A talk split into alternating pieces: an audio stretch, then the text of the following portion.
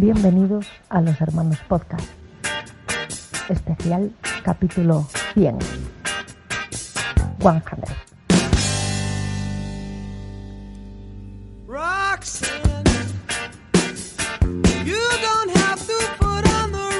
Hola Internet, bienvenida por fin, por fin, al capítulo número 100 de Los Hermanos Podcast. Lo hemos conseguido. Ya Que- estamos, hemos De- llegado. decían que no lo íbamos a conseguir. Decían que no lo íbamos a conseguir. Decían Ah, que lo no llegaron. vez. Cinco. Sí, bueno. Decían que, hombre, cuando salió el primero, decían que a ver si aguantamos un mes, ¿sabes? ¿Te acuerdas? Han Pues hemos pasado aguantado mucho más. ocho. Tampoco, tampoco años. hemos sido constantes en estos ocho, en estos ocho años. No, Cierto, tuvimos una época fuerte, tuvimos dos épocas fuertes. Sí. El primer año y el último año. Básicamente ahí es donde se ha concentrado toda nuestra, toda nuestra No, los, los dos primeros años. Los dos primeros años y, Sí. y, a- y ahora, y este último. Sí, Pero, Hemos- pero 100 capítulos. Pero los 100 capítulos están ahí. Eso es Sí. innegable.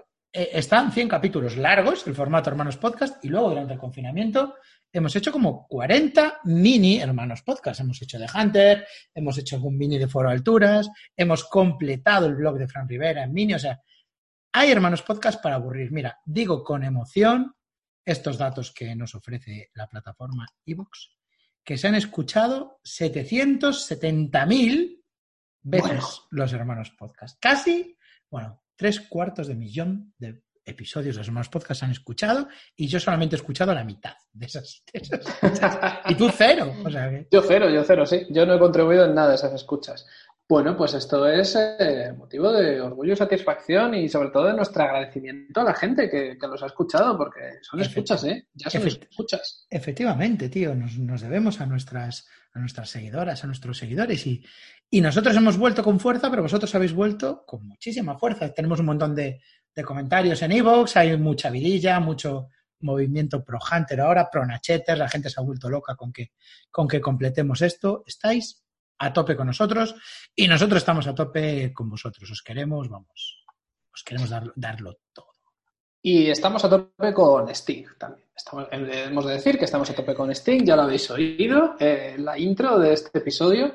Y por una razón muy sencilla. En el anterior capítulo de Médico de Familia, eh, si no lo has escuchado, te hacemos un recap. Había una subtrama, la de Alicia, en la que su jefe le obliga a hacer una entrevista con Sting. Sting venía eh, a Barajas, iba a estar en el aeropuerto durante 15 minutos solo porque tenía que coger un vuelo a Berlín, una escala, a- a- no, a Roma era, perdón, una escala.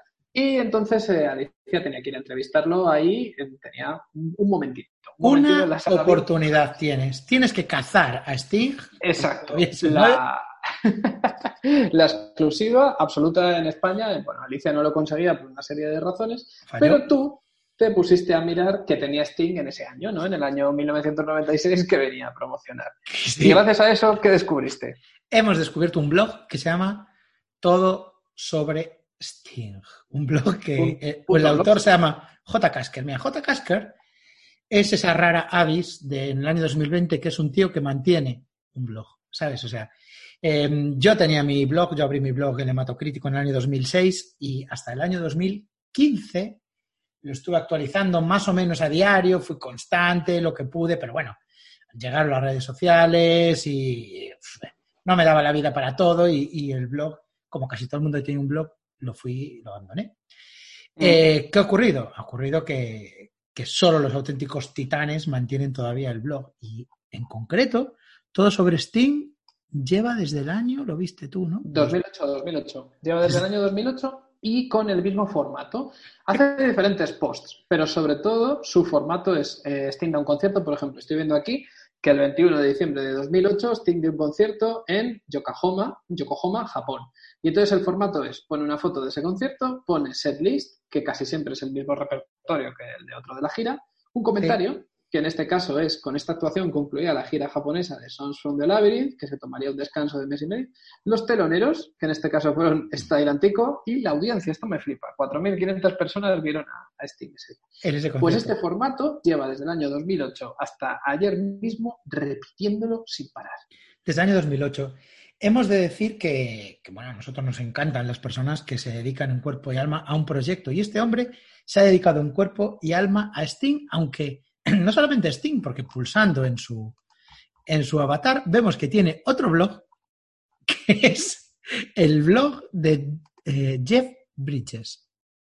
Y en el blog de Jeff Bridges hace lo mismo que con Sting, pero ahora, por ejemplo, eh, ahora viene un artículo de Jeff Bridges el doblaje, pero vemos que el 2 de abril de 2020 Jeff Bridges presentó un cómic de su hija. Eh, en el año 12, 18 de junio protagonizó la nueva campaña publicitaria de Amstel. Y entonces viene como eso. Jeff Bridges vende su casa de Montecito en California. Jeff Bridges hace un spot con Sarah Jessica Parker. O sea, va como... Y el tío también es muy, muy obsesivo etiquetando. Pues también desde el año 2008, en el año 2008, abrió su blog de Jeff Bridges y abrió el blog de Sting. Pero nos vamos a centrar en el blog de, de Sting. Los abrió los dos a la vez, entonces. Sí, O sea, me es- gustan, me gustan los enlaces. Los enlaces, cuando yo tenía un blog, tenías que poner como enlaces a blogs de tus amigos y así era como, como crecía la audiencia de, de un blog, ¿no? Y este, Sí, sí. los enlaces que tiene son el Steve Buscemi blog, eh, todo al Pacino. Eso estoy viendo, sí. Eh, Y- Madre mía, qué maravilla. Sí, esto, bueno, hoy no es el día del blog de Jeff Bridges, hoy es el día de, todo, Sting. de todo sobre Sting. Em, ¿Cuál es tu relación personal con Sting? Yo he de decir que a mí Sting es un tío que siempre me la ha soplado muchísimo, ¿sabes? Era, eh, era uno de estos músicos, me pasaba también un poco con Dire Straits, como que la gente que sabía muchísimo de música me quería a mí dar con, con su Dios, tú escuchas mierda, eso que escuchas ahí, los Beatles, los Ramones, eso es mierda, joder, lo bueno es esto, ¿no? Eh, estos solos de guitarra, Mike Oldfield también está metido un poco eh, en, esa nebulosa que tengo en la cabeza, ¿no? Eh, sin embargo, he de decir que me caía simpático, o sea, nunca he puesto un, disco de él, pero, pero le veo y le escucho y digo, ah, este tío es majete, Sting, es un inglés majete, joder. Mi relación con Sting es ninguna, o sea, ninguna en absoluto. Nunca me había planteado nada de Sting. Es que ni me cae bien ni mal. No. Vivimos en mundos diferentes, él y yo. Pues, pues ahora, gracias a Médico de Familia y gracias a esto, nos vamos a convertir en unos putos chanones de Sting. Porque- Eh, hay una cosa que me flipa de, de Sting, ahora viendo este vídeo, que es que Sting ha entrado en un circuito que yo lo conozco bien, que son viejas glorias que siguen trabajando ahora, siguen muy en activo, pero haciendo cosas como un concierto privado para Cartier, eh, actuaciones en galas de premios, Sí. actuaciones en Disneylandia, como vamos a ver. O sea, son gente que tiene mucho name recognition entre, entre ciertas generaciones, que son generaciones ahora de gente de pasta, y que le contratan para hacer un tipo de eventos privados, no para mucha gente. Bueno, es que hemos visto que hasta en bodas actúa. Sí, Sting, mira, puedes, Chris Martin. Como os he dicho, este tío es un genio etiquetando, ¿no? Pues etiquetando la, si pulsas la etiqueta conciertos privados, puedes ver 60 actuaciones de este estilo, por ejemplo. El 11 de noviembre actuó en la joyería Cartier de Nueva York ante 1.200 personas. Y dice así, bueno, no, no me quiero adelantar a lo de al tema que vamos a ver ahora, pero dice que con mil invitados interpretó parte del repertorio habitual de la gira My Songs y durante Every Breath You Take, la modelo Toby Petroleche subió de manera improvisada a cantar con el cantante. O sea, lo estáis imaginando ya, ¿no? De repente una modelo de Cartier se levanta, ¡Woo! Every Breath You todo. Volviendo Y él la dejó, la dejó porque, bueno, ¿qué va a hacer? Mira, por ejemplo, también en, en los premios de publicidad de Cannes, con 150 invitados, y me gusta que el setlist en estos conciertos privados, eh, o sea, el tío no toca una cara B, ¿eh? Roxanne, Fields Claro. of Gold, Englishman in New York, Every Breath You Take. O sea, Pero, tío, no se la juega, aquí no se la juega. cuando se casó la cuando se casó la hija de Amancio Ortega eh, vinieron a Coruña pero se casó en Coruña y vinieron como como Coldplay sabes a, a tocar a boda. Sí, sí, era como- Chris Martin, sí, sí. Sí, y era como hit tras hit claro joder que Claro, claro. contratas a Chris Martin para tocar en tu boda bueno eh, a mí esto me da entre satisfacción de ver que que Sting se está buscando la vida a, Pero no es que Ah, se poco buscando la vida, es que Sea, no, pero que pagan muy bien por esto, de verdad. O sea, para las viejas glorias esto es lo, lo mejor que, que le puede pasar. El tío, como estamos viendo en este blog, no deja de actuar. Mira que también Vale. el Hotel y Casino Bien, de Las vale, te leo, No te leo. deja de actuar. Y, Actuación- muy bien por esto. Actuación en el Museo Hammond.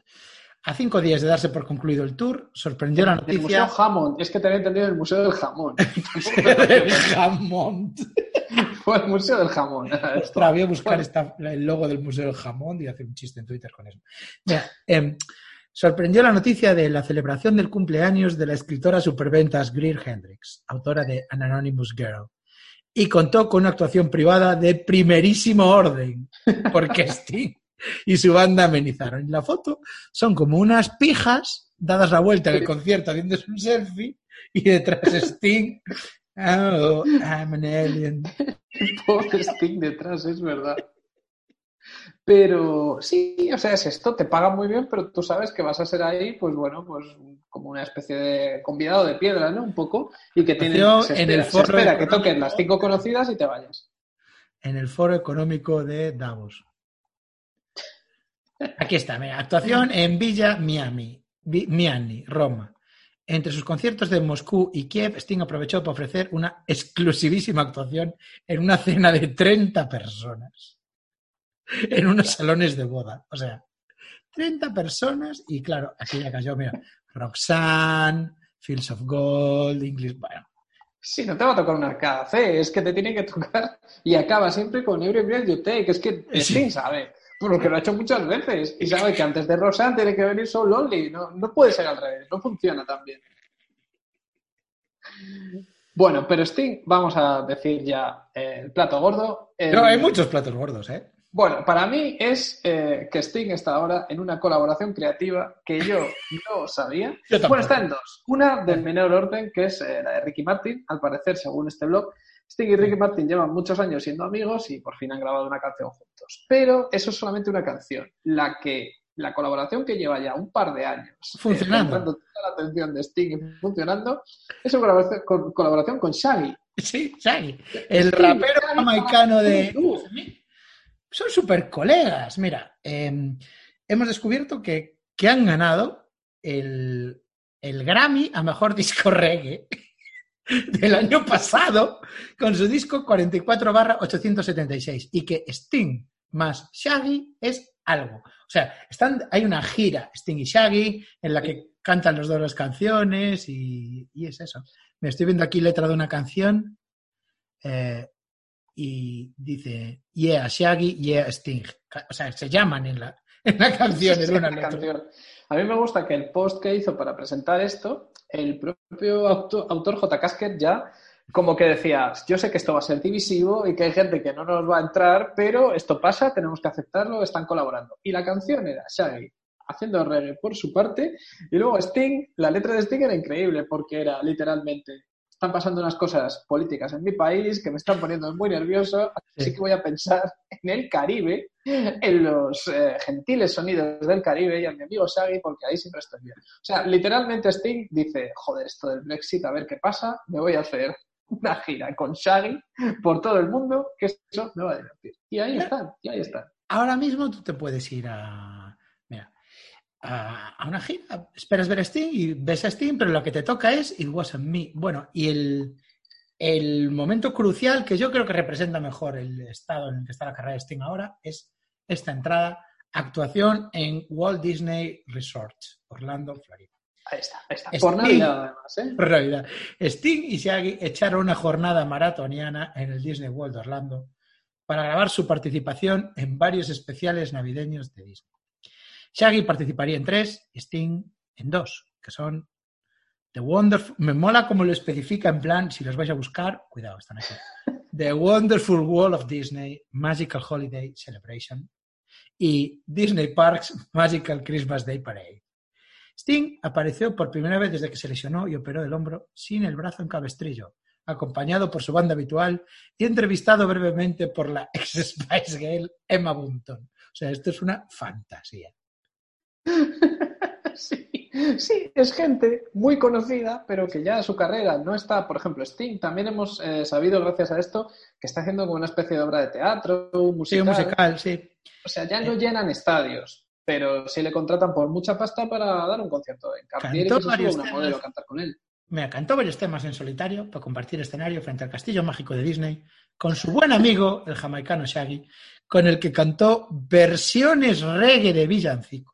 El último de ellos, Feliz Navidad, acompañado por los personajes icónicos de Disney como coristas. O sea, esto lo hemos visto nosotros. Hemos visto este vídeo de Sting cantando Feliz Navidad y detrás Minnie, Pluto y Goofy y Shaggy. Shaggy, que es otro personaje Disney más.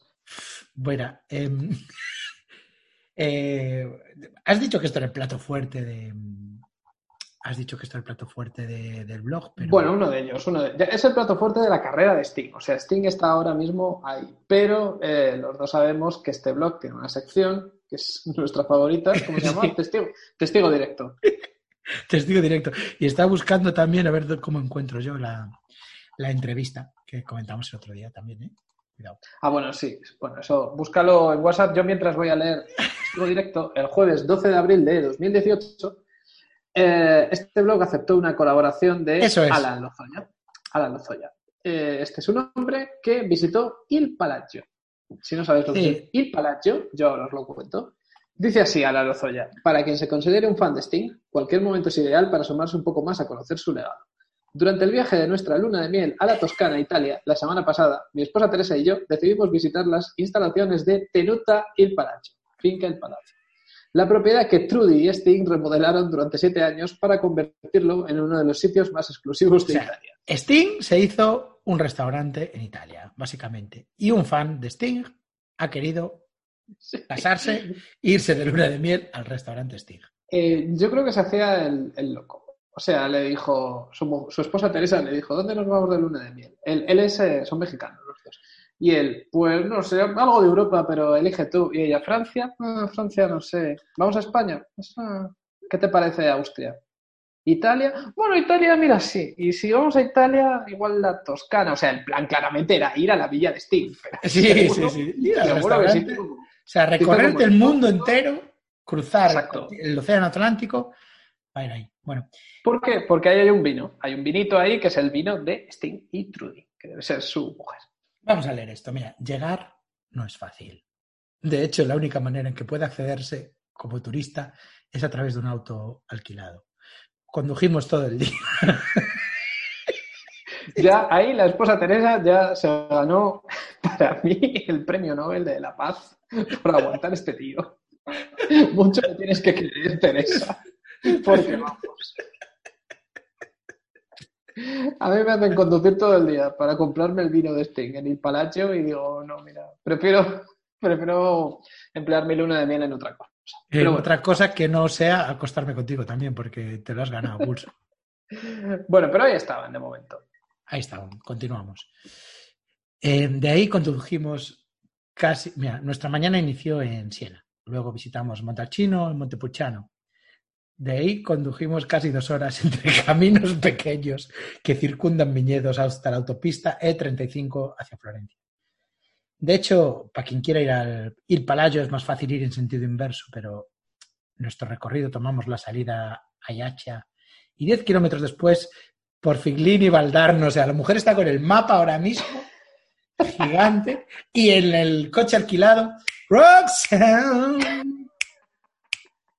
Y diciendo, más vale que merezca la pena este museo de Sting. Mm, Porque, bueno, mm, ni siquiera el propio Alan sabía lo que se iban a encontrar al llegar a Il Palacio. Mira, entraron por Figlini y Valdarno, a través de un camino realmente estrecho hacia Il Palagio. Antes de entrar, el camino se acaba y es posible continuar por una brecha para subir una loma y luego bajar a la tienda Il Palagio. Llegamos al aparcamiento donde había algunas barricas vacías. Reconocimos el recinto porque es tal cual donde Sting hace un año hizo una reunión con música incluida. O sea, porque aquí- lo vieron en YouTube. Sí. Entramos por una pequeña puerta estrecha en la que cuelga un retrato de Sting y Trudy, tomado justo a unos metros de ahí, en el lago de Il Palagio. Y es que la propiedad del siglo XVI tiene, entre otras amenidades, alberca privada, templo budista, cancha de tenis, extensos jardines y campos. Se puede ver imponente. O sea, no puedes ir al Palacio, puedes ir a la tienda El Palacio, es donde ellos van. Eso, Ellos- eso es. Han hecho todo esto para poder ir a una tienda y comprar una botella de vino. Vamos, no hagas spoilers. Dentro de la tienda se respira la humedad del lugar. En la pared, una estantería de vinos. Un libro que documenta la calidad de la producción vinícola. Y otros muebles con miel, propóleo y verduras de cosecha orgánica. Ellos realmente esperaban ir a la tienda el día que estaba Sting. El día que Sting había decidido pasarse por ahí. El día que Steve venía, bajaba con los calabacines.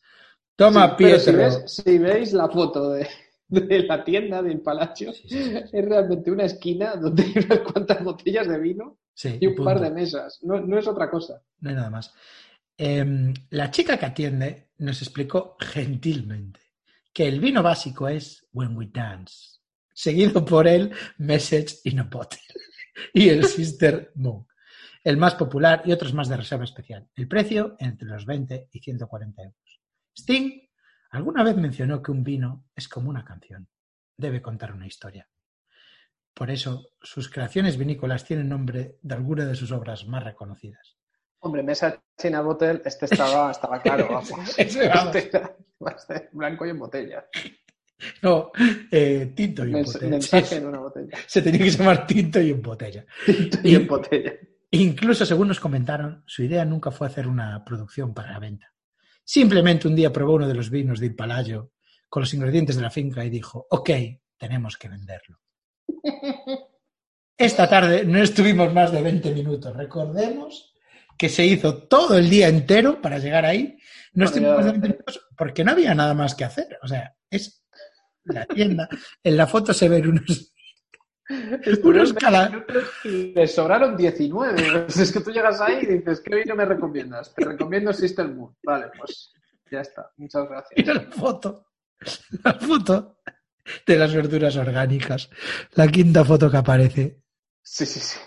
Los tíos en la tienda, completamente solos, no hay nadie más. Esto es como si vas a los Ancares o a y te ves un sitio de estos que venden miel y te puedes llevar unos champiñones, quizás. Sí, es así. Pero ellos se llevaron una botella de Sister Moon en una caja de, en una caja de madera y una pequeña figura de imán con el nombre Il Palacio. Ni siquiera con la cara de Sting, solamente Sí. con el nombre Il Palacio. Mi esposa sacó algunas imágenes de ese momento que compartimos ella y yo. A la salida pudimos admirar el paisaje con una ligera llovizna. O sea, la luna de miel de su puta vida fue esto. Nos despidió un venado que cruzaba el camino. Si tienen la oportunidad de Que era eh, el espíritu Sting. Sting llevó su espíritu hasta este venado para decirles adiós, aunque él estaba en otra parte del mundo. es muy recomendable y es beber un poco las canciones de Sting y quedarse un poco más, con un poco más de él en uno mismo. O sea, eso es lo que es beber el vino, ¿eh? Exacto, tú te bebes un sorbo. De hecho, lo están racionando mucho porque si te bebes toda la botella entera en un día, Sí. te acabas convirtiendo en el propio Sting. Y aquí viene, de él. Le da las gracias a, a Alan y viene una pequeña reseña para ver quién es Alan. No se puede leer muy bien por el tal, hay que pasar el, el ratón por encima. Alan Lozoya tiene 38 años, nació en Durango, ha tenido la oportunidad de ver en vivo a Sting un par de veces. Un par de veces. Pero entonces, ¿por qué dedicas tu luna de miel a visitar el palacio? Dios mío, yo, creo- yo creo que vi los planetas 6, tío, y me gustan, me gustan Yo regular. igual. Yo, es que yo a grupos que no me gustan los he visto dos veces, pero porque han tocado en festivales y no he tenido más remedio que comérmelos. A Sanford igual yo lo he visto tres veces, creo. Pero es que no me voy a ir a ver. Si me dicen que el tío de Sanford igual tiene una villa en Italia, pues muy bien por él. No voy a comprarme su vino. Mira su biografía. Alan es un verdadero fan de Sting desde el 2006, cuando terminó de leer su autobiografía. Muchas coincidencias se han presentado en su vida respecto al artista inglés. Por ejemplo, después de leer su autobiografía, Alan decidió cursar un máster en Reino Unido y logró una beca para estudiar por coincidencia en la Universidad No, de Garwick. no, pero, eso, coincidencia. pero eso no es una coincidencia, no. Eso es que leíste su autobiografía y quisiste ir ahí. La pidió en el randomizer de universidades, ¿no? Te da una beca de universidad que te toque. He leído que Steve fue a esta universidad. Voy a ir yo también. Cursó ¿Qué un tiempo, ¿eh? Además, Alan Lozoya posee un bajo autografiado por Sting que ganó, en ¿Eso un no es con- una casualidad? que ganó en un concurso de conocimientos sobre el músico. O sea, desde que leyó la autobiografía de Sting, dijo, voy a dedicar toda mi vida a Sting. Y todo lo que ha hecho a partir de ahí han sido casualidades, casualidades de la vida. Vinieron por azar. Este tiene un tatuaje en la polla de Sting, casualísimo. Cree que la música de Sting no solo representa la sensibilidad del artista más creativo de nuestros tiempos, sino que además es una persona destacada por su altruismo, sencillez y vinculación a la familia. Lo que rompe el estereotipo de cualquier rockstar. O sea, Muy bien, muy bien. Pues esto es Sting. tengo otra, otra joya de este. Es que este blog, yo creo que nos podemos hacer toda la vida estar en este blog. Y es la entrevista Busca a Cristina Gestido.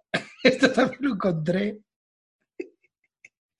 de chiripa. O sea, vienen entrevistas de alcance en este. Entrevistas de alcance se llama. Comienza así la entrevista. Para los que hemos estado un poco pendientes de la última gira de Sting, Symphonicity, el nombre de Cristina Gestido nos resulta muy familiar. Dentro de los 45 miembros que componen la orquesta, es una de las cinco violas Y la única española. La única española que conoce a Sting del mundo. Bueno, pues vamos a. A ver si está en Twitter, Cristina Gestido. Cris Gestido. ver si. Vamos a leer la entrevista. La entrevista Sí, Musician está, ¿eh? Ah, mira. Y solo tiene un tuit. Mira, Cristina Gestido solo tiene un tuit del 11 de junio del Es- 2011. El mismo tipo. Compartir esta entrevista. Y dice: Ya, tía, no he tenido ni tiempo. ¿Cómo ha ido el examen? Ese es su único tuit. ya, tía, no he tenido ni tiempo. Mi jefe es un pesado y además me va a entrevistar un pavo que está obsesionado con él. Bueno, es, la- es el peor tipo de entrevista, que es la entrevista de un fan loco a alguien que tiene una relación profesional eh, temporal, esporádica con su ídolo. Y, y entonces la pobre Cristina no pasa mal. La entrevista hay que decir que no pasa mal. Le hace primero, le hace primero unas, un par de preguntas donde finge interés por ella. Tu afición Sí. musical se reveló a edad temprana, pero enseguida, entra, ¿quiénes eran tus ídolos de juventud? Pero enseguida entra en materia y empieza a preguntar por cosas muy específicas de Sting. Sí, verá.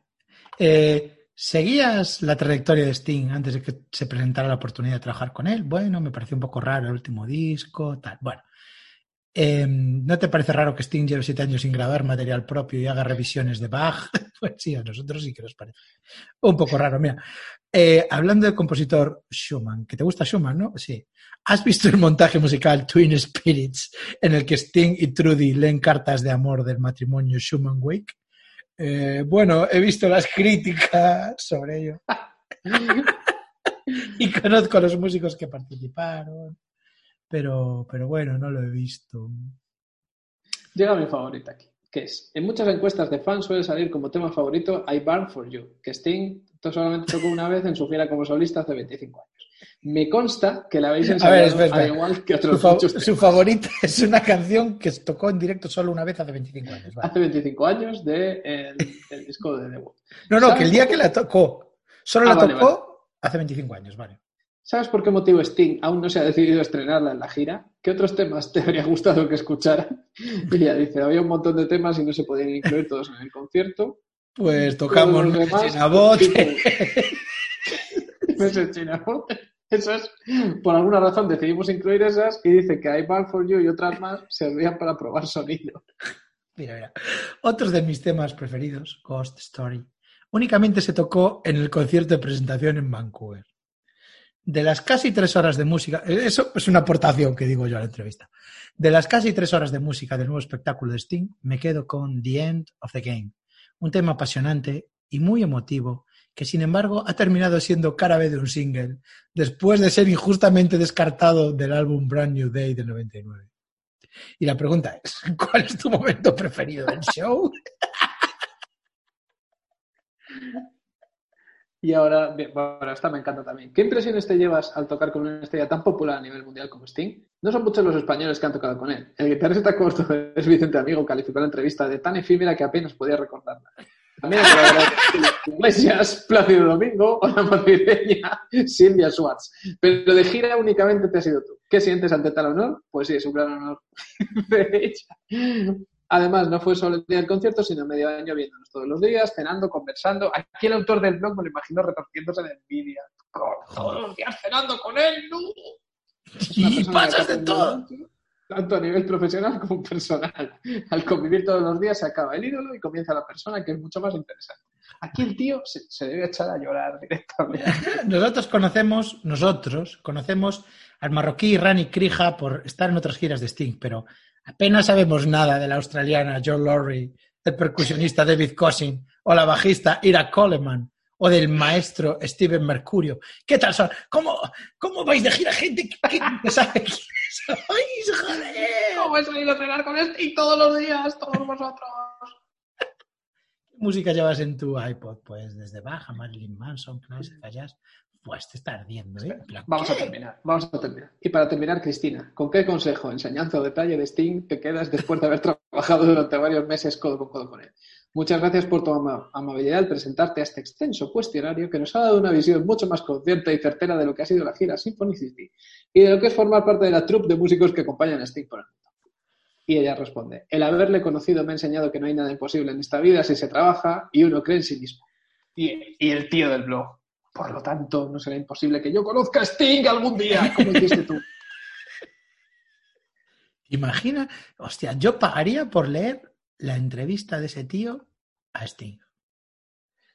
Eh, es que son mínimo cinco horas. Yo creo que entre líneas aquí se lee todo el rato Se por hace un do- saber si, si lo, si lo ha dejado fuera, pero entre líneas está todo el rato diciendo, ¿le puedes dar mi teléfono a Sting? Y, me imagino la entrevista de eh, una, una duda, Sting, por favor, una duda.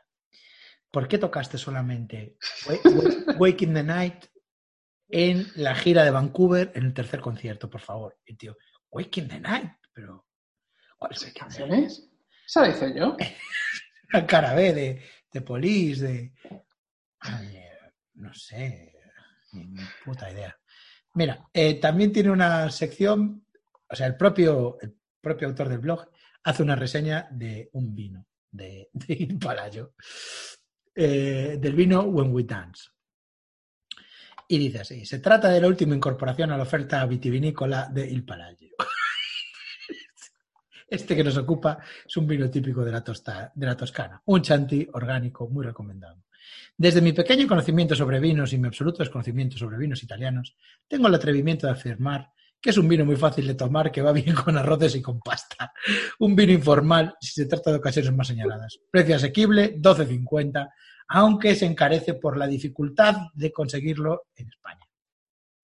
Queda Pero finalmente... mereció la pena. A él le mereció la pena. Hostia, tío. O sea, le supo a gloria, ¿sabes? Bueno, era que hiciera la review borracho. O sea, que se bebía la, la botella entera del tirón y empezara como a escribir sus, sus opiniones. Eh, le he dado el enlace a la página Palacio Products, donde puedes comprar tú en tu casa los, los productos de Los Sting. La vinos. primera ¿Me puedo foto Un When We Dance. es Trudy y Sting abrazados. La estoy viendo. En una especie de, de postcard. Compre nuestra miel. A ver, a ver, la miel de Sting. Tienes Acacia Honey, pero que está sold out, o sea, esa ya no se puede. También Forest Honey, Erika Honey. Joder, no está mal esta miel, ¿eh? Nuestro aceite, tío. El aceite del Palacio. 25 euros, pues no está nada mal. Te pides una ensaladita buenísima. Y el vino, pues tiene el Sister Moon, el When We Dance, el Casino de Levy, el Message in a Bottle. Pues mira, Pues igual, me compro yo un mes pulsas. y me queda. 100 175 libras, tío. 200 y pico bueno. Me parece un poco caro por un vino. Y luego con los gastos de envío ya te ha dicho este hombre que se encarece mogollón. Sí, bueno, pues este es uno de, de nuestro Claro, tipo de vas- personas preferidas. Es que vas a la web de Il Palacio y las imágenes que salen aquí son la hostia, pero el tío se creía, el tío y su, y su mujer se creían que iban a poder ver estos jardines. No, no, no, tú puedes ver solamente la, la tienda. No te van a llevar aquí al jardín este que estoy viendo, que es una maravilla. No, tú vas a la tienda si quieres, pero aquí solamente pueden entrar Sting y Trudy. Sí, una vez em, me puse a leer a fondo el blog, ¿no? Y vi que el tío había ido a París a un concierto y decía que encima se había llevado la suerte de que estuvo en el, en el Virgin Megastore de los Campos Elíseos y se había encontrado una versión de un disco de Sting con dos extras. Toma ya, toma ya. O sea, toda su vida es Sting. Y además vio que en un, en unos Odeon ponían una película de Jeff Bridges que todavía no se había en España. O sea que todo bien sobre hojuelas. Bien sobre hojuelas. Bueno, esto es todo, todo sobre Steam. Eh, no es eh, quizá la persona que hemos conocido nosotros en Internet más obsesionada con algo, ¿no? O sea, todo sobre Steam, digamos que llega al nivel 9, al nivel 10 de, de obsesión por un tema, pero es que nosotros conocemos quizá a la persona más fascinante de Internet, ¿no? Nosotros conocemos el 11 sobre 10, sí. Sí, ¿Qué? cuando empezamos a... O sea, nosotros tenemos una pasión por el podcasting que no todos los años se ha traducido como, como nos hubiera gustado, pero, pero la tenemos. Y entonces a nosotros lo que nos gusta es gente que de verdad sí lleva hasta el final su pasión. O sea, alguien que abre un blog en 2008, cuando todo el mundo se abre un blog, sobre un tema que ya no está tan de moda como es Steam, pero en 2020 sí. Sí. Eso lo admiramos. Pero ahora, de verdad, quitarnos el sombrero, postrarnos y reconocer como el ídolo de Internet, o sea, el, el rey de Internet, solamente hay uno, que es un usuario de Amazon, que se un llama... usuario de Amazon. Es un usuario de Amazon, es un reviewer, un tío que hace muchas eh, opiniones, está en el ranking 63 de opiniones, o sea, el número 63, 63 del top 100 de comentaristas mundiales. Se llama Peter Petrovich, vive en Valencia, Piotr. España. ¿Y cómo describirías tú la foto de Piotr? Por favor, describe esta foto porque es Vale, eh, Piotr Petrovich tiene una foto de, de- Es como Irureta. A ver, es como si. Sí, sí, Irureta, Iru- sí. sí, como si Irureta fuera a una boda y, y se hiciera una foto detrás de una bandera de Colombia. ¿No? Una bandera de Colombia. Pero parece que está como a punto de dar un, un discurso oficial. O sea que, aunque viva en Valencia y tenga nombre ruso, Sí. igual es colombiano, no sabemos.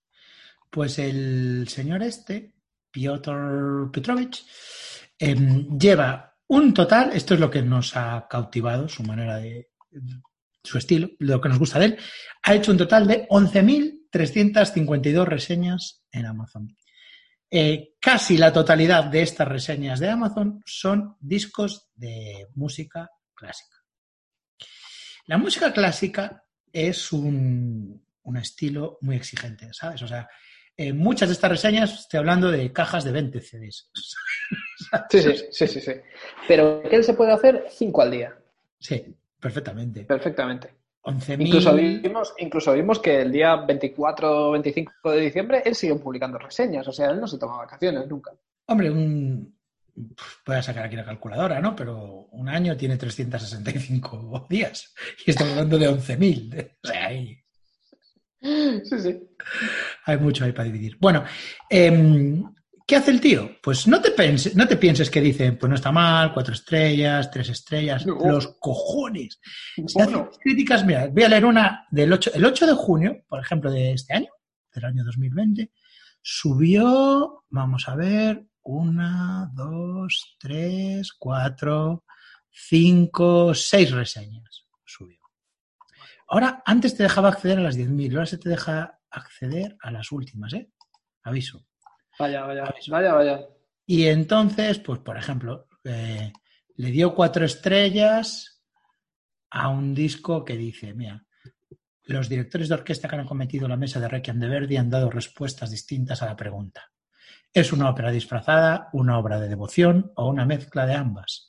Dice Christian Merling que lo que sí es, es una obra de teatralidad que nace de un enfrentamiento entre la esperanza y el temor, entre el apaciguamiento y la rebeldía. Verdi, que no era creyente, le tenía auténtico pánico a la idea de la desaparición física del mundo. La tradición toscaniana de interpretación tiene una enorme atmósfera e intensidad nerviosa, enfatizando la componente operística sobre el sentimiento religioso, y puede que haya momentos en el que uno crea estar escuchando a Aida. Herbert von Karajan, por ejemplo, la ha visto bajo ópticas diferentes a lo largo de su vida. La grabación de 1949 ofrece una visión apocalíptica de pánico sombrío a cocción lenta. La del 58, con Lonnie Risanek de soprano y Cristina Ludwig de mezzosoprano, en la Fahresteinschule de Salzburg, es más rápida y amalgama de teatralidad y refinamiento. Las posteriores, del 70 y del 80, son más grandiosas, de carácter contemplativo y aire de resignación. Hoy día, y por mucho esfuerzo que se haga, no se puede replicar la calidad del cuadro vocal solista de antaño, y de esa forma ya partimos con una desventaja seria a la hora de evaluar y comparar versiones actuales. Otra desventaja es que al colocar toda la obra en un solo superaudio CD, Esta toma en vivo apenas hay espacio de separación entre cortes, y no ha acabado uno y ya empieza el otro. Y la obra parece discurrir angustiosamente sin interrupción alguna. La toma de sonido es seca, de amplio rango dinámico, y la ejecución es muy rápida, como si tuvieran tiempo de perder el bus de vuelta a casa. Noseda la dirige como si fuera una ópera, con solistas buenos, sin ser excepcionales, sin cuidar el aspecto devoto y reverencial, y como una ópera intensa con grandes contrastes en dinámicas y solistas, buscando el toque heroico y compitiendo unos con otros. A Blood and Guts Requiem Mass, como dice un crítico británico. Esta lectura impresiona por el buen hacer de todos los involucrados, pero raramente evoca los terrores del día del juicio final. Pues estos tres párrafos es Sí, sí. uno de los nueve reseñas que subió el 8 de junio. O sea, Es que además, o sea, esto podría estar perfectamente publicado en, en cualquier revista especializada en música clásica o el tío incluso cualquier blog. Los Ángeles. Pero el tío lo escribe en Amazon. O sea, escribe en, eh, en tú vas al CD que sea y en las críticas de ese CD es donde deja esto que yo que sé que podría estar publicando en cualquier sitio perfectamente. Mira, Eh, mira, no otro del 8 de junio, quinto volumen. Mira, quinto volumen de una integral de sonatas de piano de Schubert en progreso. Ya salió el quinto volumito, ¿eh? ¿Qué tal? Es acojonante, tío. ¿eh? Y hemos leído críticas. De hecho, eh, buscando reseñas antiguas de como de cajas de, de 20 CDs y tal, ya no aparecen Sí. en Amazon, porque Amazon como que borra las de los últimos años, ¿no? Entonces, ¿qué Claro, pasa pero es que entonces es trabajo? un montón de energía y tiempo y trabajo que se ha perdido, se ha perdido en el éter totalmente. O sea, el tío estuvo, ya no solamente es escuchar, porque escuchar los 20 CDs te debe llevar tu, tu tiempo, sino también Bueno. luego valorar y escribir tus opiniones. Y no te quiero asustar, pero la mayoría de los de las reseñas tienen marcado compra verificada. Joder, O sea, es que madre mía. además de esto, se compra sus buenos 8 o 9 CDs al día. CDs, ¿eh? ¿Tú conoces a Changyeon Shin? Mira, una de las críticas del 8 de julio del 2020 dice, estos 5 CDs tenemos tres... ¡Joder! Es que 5 CDs son 7 horas del día que pasas. Sí, sí, sí, sí, sí. Vive para esto. Vive para esto, es que si no, ya me dirás. O son mucha gente. No, no puede ser mucha gente porque escribe siempre igual. El, el estilo es el mismo. Mira, el pianista Chan Jong-shin eh, estudió en Corea natal, el joven pianista, o sea que es, ganó un premio en 2018 que le hizo saltar a la fama internacional. O sea, es que es un tío que está al tanto de las últimas novedades también que se producen en este, en este campo. Y dice, normalmente los pianistas jóvenes esperan algo de tiempo antes de embarcarse con estas obras, eh, con estas obras, pero esta no es la idea de nuestro pianista, que se enfrenta a otra de las últimas del periodo final del compositor, no sé qué, ah, es Beethoven, que el tío ha saltado a Beethoven directamente. Sí, sí, sí, sí. sí. La toma de sonido es excelente, entre paréntesis, un Steinway D en todo su esplendor, con soberbias explosiones ocasionales de color, y crea atmósfera. Las notas informativas nos hablan del artista, pero no de la música. Echan falta que la nota informativa sea... O sea, es que se las lee también. Joder. Esto es increíble. Es, es que tío es increíble. Nosotros una vez fantaseamos con escribir un libro en el que fuera nosotros ir a su casa y verlo, ver lo que allí había. O sea, Sí, ver, que- ver su equipo de sonido, porque es un hombre que en su bio, en la sección About Me de, de su perfil de, de crítico en Amazon, no pone como quién es, dónde nació, dónde estudió. No, no. eh, en el acerca de, él lo que pone es su equipo de sonido, el equipo Sí. que tiene en casa. Y el equipo que tiene en casa, te mueres. Sí. Caes muerto en ese momento cuando lo lees. Mira, aquí habla, equipo de alta fidelidad, pantallas, DIN audio, evidence temptation, amplificación previa a válvulas audio música RT1, monobloques a válvulas Cari 805, Anniversary Edition, monobloques estado sólico clase Omega Omicron, lector Super Audio CD Lindemann 820S, lector CD Esoteric Combo de, de 70, lector Blu-ray Audiocom Reference, cable de pantalla Nordos Valhalla y Transparent Music Wave, ultracables de interconexión Heaven's Gate Ultra Silence TV, Samsung 75S9000 y Loewe Individual 50 y auriculares Combo Stacks Signature y amplificador a válvulas SRM 61. Háblame de los cables. Este soy yo. O sea, el tío dice, este soy yo. ¿Quieres saber quién soy? Mira, tengo pantallas, Dynamic Audio. Bueno, los cables. Eh, los cables los ha ido cambiando. Pero nosotros hicimos una captura de pantalla eh, de 2018, o sea, hace dos años, y vimos eh, el tipo de cable que tenía. Entonces lo buscamos en Amazon, pues para ver si era bueno o malo. O sea, suponíamos que era bueno, porque si lo tiene él, pero queríamos ver un poco de, de qué iba el cable. y descubrimos que ese cable, que ya lo ha cambiado, lo- debió tirar a la basura porque ahora se ha comprado otro, era un Odin Speaker Cable 2. Y este cable, un metro de cable, te costaba 30.000 euros. Ya si quieres un metro y medio, 34.000, y lo máximo que puedes pedir son 4 metros, que son 54.000 euros. El cable. El Cable. cable. el cable de su equipo de sonido es mínimo 30.000 pavos. Cuesta El más que mi coche. el cable solamente. No, no, cuesta, cuesta más que un Mercedes. Y es un tío que tiene, aparte de eso, tiene pantallas, amplificadores, lector de CD, lector de Blu-rays y solamente el cable cuesta mínimo 30.000 euros. Sí, hemos visto que el, o sea, un lector de CDs es un aparato que traduce los unos y los ceros que hay un CD eh, y los convierte en música, ¿no? Y, y bueno, puede ser cualquier cacharro de plástico, si está bien conectado a- con cables y tal, con cables buenos, pues su lector de CD cuesta 18.000 euros. Eso es, eso es. Vamos a ver sus auriculares. Estoy leyendo aquí una reseña, no sé si va a poner el precio. Mira, sus, auric- sus auriculares, los más baratos, los más baratos cuestan 2.700 euros. Me cago en la leche. los más baratos. Solo los auriculares. Y aparte de tener estos auriculares stacks, también tiene un amplificador a válvulas, que supongo que Si no sabemos ni, la mitad. Ese amplificador a válvulas cuesta 1.600 euros. Tiene un equipo que vale más que ninguna de nuestras casas, tío. No, imagínate, es que vas, vas a robar ahí a esa casa y te Vale. retiras. Espérate un momento, espérate un momento. Eh, lo primero que aparece, ¿no? Pantallas que tiene. Tiene la Dinaudio Evidence Temptation, ¿no? Bien. Sí. Lo acabo de abrir eso, son unos altavoces, ¿no? 41.500 pavos.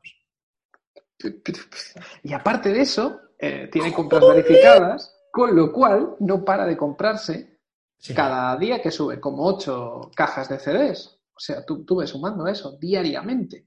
Lo acabo de ver. Sí, hombre. El tío este ya le tiembran pim, pam. Bueno, acaba de ver un CD de 5 pavos, ¿eh? Ahí no sé. ¿eh? No, pero... pero Se ha que comprado un CD de 5 pavos y le ha dedicado. O sea, vamos a ver. Ese CD dura una hora, más el tiempo que tardas en escribir tres párrafos. Es que esto es increíble. O sea, cada vez que intento enfrentarme a lo que significa esta persona, siempre es que acabo en, el, acabo en la lona. Es, esto. Es que su vida es esto. Es esto. No, no le puedes dar más vueltas. que Porque levantar. los días tienen 24 horas. Se tiene que levantar, abrir la caja, ¡pum! La toma de sonidos de referencia. En nuestro Pero- sueño soñábamos con ir a su casa, timbrarlo y llegar con un CD de Kanye West. A ver cómo sonaba ahí.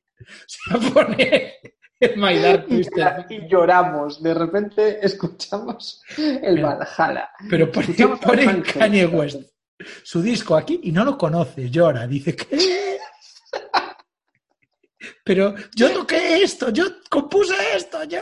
Además, ¿cómo escucha a los de Amazon timbrarle? Se lo deben de dejar directamente en el buzón porque tiene que estar todo el día con los auriculares como Stack Signature y con eso te que no escuchas nada. Por, Tiene por un lo menos. punto, un punto de recogida de Amazon en su casa.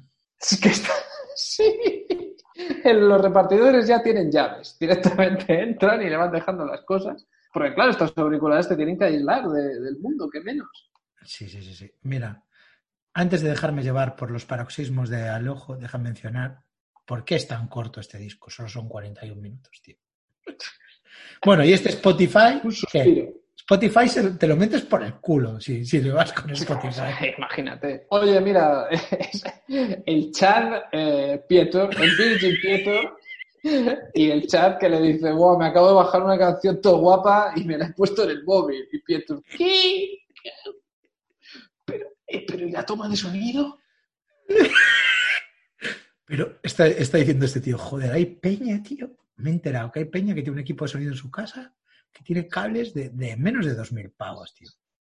Todavía no sabe que hay gente que escucha las canciones en YouTube o en Spotify con anuncios. Se muere, se muere si se entera de eso. cassette. Dios mío. Jean Dubé es un estilista que sabe extraer de su instrumento. Que, joder, o sea, la mínima son dos párrafos lo que le dedica y lo mínimo que Sí, en sí, un día son seis CDs. Este tío sí que las pasó putas en el confinamiento. O sea, no, es imposible que escuche un CD dos veces. O sea, después de hacer una reseña a los 10 CDs de un día, porque entre dobles y tal, si sube, si sube ocho reseñas, como mínimo son 10 CDs. Después de escucharlos, reseñarlos, no coge y dice, y ahora me voy a poner mi disquito que me gusta a mí. No, no. Vamos a ver, te voy a decir una cosa. From Bel Canto to Jazz. 150 años de ópera fantasies. Estos son mogollón de canciones. Estos son 30 canciones, estoy viendo aquí mismo. Hizo la reseña el 4 de junio, le puso 5 estrellas y está. Particularmente interesante es la pieza de Baccini, las piezas de Schumann, menos interesantes son las fantasías sobre el Inca y Bellini, o sea, va una por una, se las ha escuchado todas. No es que, no es que escuche el disco de fondo y luego diga, pues bien, no está mal, me, me ha gustado. No, no, es que va una por una diciendo, a ver, lo de Bellini, esta última enteramente sobre la cuerda más baja del violín, esa no le gustó, pero el programa coge fuego de nuevo con la última obra que es ejecutada con virtuosismo y que se escucha con embeleso. Nada parece excesivo o de dudoso gusto. El balance entre los instrumentos es exquisito y la toma de sonido es totalmente natural, sin artificio alguno. Le recomendamos que se haga también con los dos volúmenes previos dedicados. O sea, vete a la mierda, vete a la mierda. ¿Cómo que haga con los dos volúmenes previos? ¿Qué, ¿Qué es esto, por Dios? Joder, otro de los CDs que subió el 8 de junio está hablando de cinco CDs bien procesados y en buen sonido con los 13 cuartetos de cuerda del periodo 81-84, con el soberbio cuarteto Taneyev, fundado en 1946 en Leningrado. No hay nada de las sonoridades anémicas favorecidas de hoy en día que nos hacen escuchar más a cada integrante individualmente. ¿Qué te parece? Me parece, o sea, inconcebible. Es lo que tú dices. Esto es como, como contemplar a Dios, como contemplar el rostro de Dios y enterarte de que eres una insignificancia cósmica. O sea, Y lo que nosotros no queremos aprovechas el tiempo. es si estas reseñas él las guarda, tío, en, en cuadernos, en archivos. Bueno, es que si no, ya has visto que hacen una actualización de Amazon y de repente se pierden, porque si no puedes ir a tus últimas reseñas, que o sea, se han perdido, se han perdido para siempre en el éter de Internautico. Que si no las guarda, está malgastando su vida, porque esto es la obra de toda una vida. Sí. Normalmente los pianistas jóvenes esperan tiempo antes de embarcarse con obras como estas. Dios, esto es increíble, tío. Esto es lo que leíste antes del otro pavo. Decca ya publicó un cofre con lecturas de Mutchinger y su orquesta de cámara, con obras orquestales y sacras de Bach.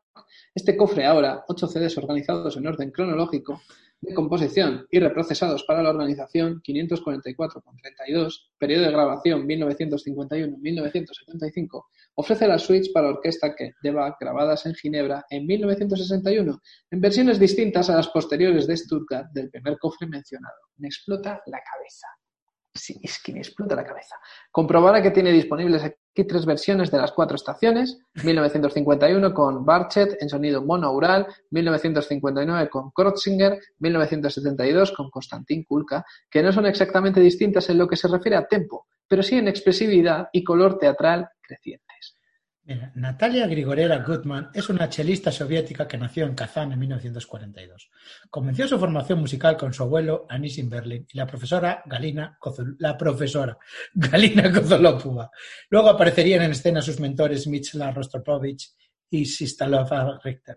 Su marido fue el excelente violinista Oleg Moisetich Kahan, que murió en el 90 en Múnich de cáncer. Y con él interpreta aquí el doble concierto de Brahms. Ya en solitario interpreta el Symphony Concerto de cello y orquesta de Prokofiev. Este álbum, de 73 con 01, ha sido reprocesado recientemente y recoge dos lecturas en concierto con audiencias que solo se hacen presentes al final de cada obra. Se ofrece en Digipack con libreto infor- informativo. Otro párrafo gigante y luego su reseña. La obra de Prokofiev recibe una lectura apasionada y potente. La música, madre mía, sensación de embeleso, el cenit de sus capacidades técnicas, Dios mío.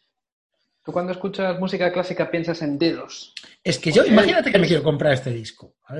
quiero comprar Prokofiev, ¿no? Lo pulsas en Amazon, a cinco pavos, pues no está mal. Voy a ver qué dice la reseña si lees esto.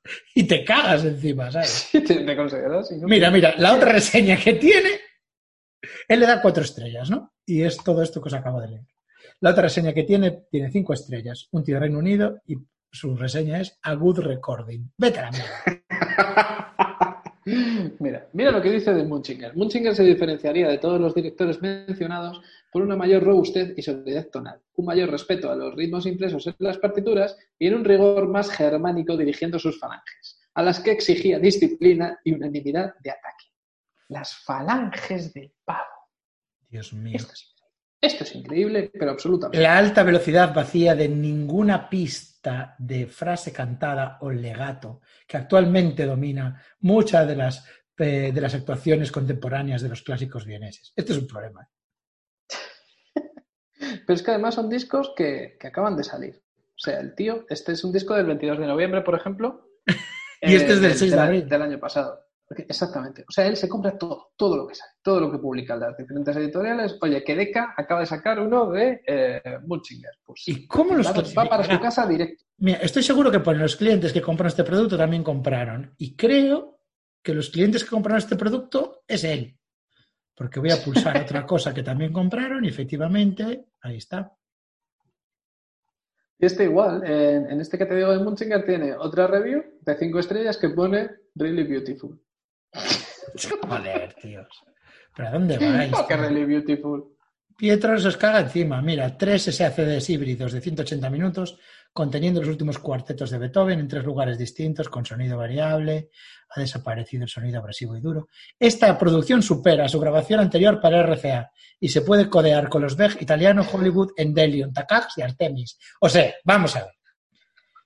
El tío escucha una grabación, es capaz de relacionarla con la grabación anterior de RCA y compararlo en su cabeza con las de Beg, Italiano, Hollywood, Endelion, Takacs y Artemis. La compara con otros seis. Este Sí, sí, sí. Esta, esta está mejor. Esta tiene un tempo distinto a la de Artemis, pero ¿cómo, cómo es posible esto? Y molaría que de repente te encontraras aquí una review de un DVD, yo qué sé, de 2, de repente. Rectos, guap, te, par- te partes el culo con el. Tres estrellas. El asno tiene chistes muy buenos, pero en general me gustó más la primera. Dios mío, Dios mío, estoy abrumado por este hombre. Es que está literalmente en cualquier CD de música clásica que pulse. Los cuartetos de cuerda de Beethoven. Lo pulsas, ¿quién está ahí debajo? Piotr, su puto careto ahí. Siempre. Es que es verdad, es una constante termodinámica. Yo quiero verdad. hacer un blog que se llame todo sobre Petrovich. No, es que nunca va a decir nada de su vida. En, en ninguna crítica te dice, esta tarde estuve un poco de bajón porque la verdad es que en el colegio de mi hija le han dicho que tiene malas notas. No, no, no, jamás, jamás va a pasar eso. Nunca vamos a saber nada sobre él. Es solamente un equipo de sonido. Eh, empieza, siempre, empieza siempre las críticas con una frase suelta en inglés, que es el titular de la crítica en Amazon, ¿no? Bien. Sí, Pues bueno, a veces en francés. Pues sí, Francis, tú te quieres comprar el- los cuartetos de Beethoven, ¿no? Y por lo general te pone, la frase en negrita te pone muy buen precio, eh, pues está bastante bien, todos los cuartetos de Beethoven, pues este pone, su mensaje parece ser la búsqueda humana de algún tipo de dominio espiritual que siempre nos elude.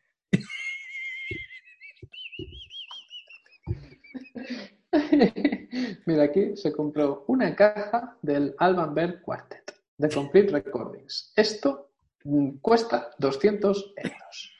Y te vas a su crítica, por supuesto, cinco estrellas, y te dice lo eléctrico, eh, perdón, eh, sí, lo eléctrico, lo eléctrico, agresivo, y en algunos casos extraño de algunas de estos readings son collectively breathtaking. O sea, collectively breathtaking algunos puntos álgidos del... Esta es la crítica más larga que le he leído nunca. Algunos puntos álgidos del cofre. Dos puntos.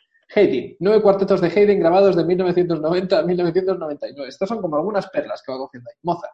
Si le gusta Mozart tocado con determinación, urgencia, pasión y precisión, con resultados previsiblemente electrificantes, estas grabaciones del periodo 1987-1999 en buen sonido y sin disfrutar de nuevos reprocesados, les satisfará plenamente. O sea, si eres un tío como yo que te gustan estas cosas, aquí vas a flipar. Es increíble. Y lo peor, que no lo podemos contactar. No, es imposible. No se ¿Dónde puede. está este hombre? ¿Tendrá Facebook? ¿Tendrá en Twitter? No, lo, lo hemos buscado muchas veces y solamente está en Amazon. Molaría que estuviera en Instagram. Y que fueran fotos de viajes. No, es que el nombre es un, eh, es un seudónimo, porque si lo pones, hay un escritor soviético que se llamaba así, también hay un pintor, o sea, hay, hay muchos que se llamaban en, en la vida eh, Peter Petrovich. No es un nombre de verdad, ¿no? entonces es un tío de Valencia, no creo que se llame así. Se lo puso en honor a alguien.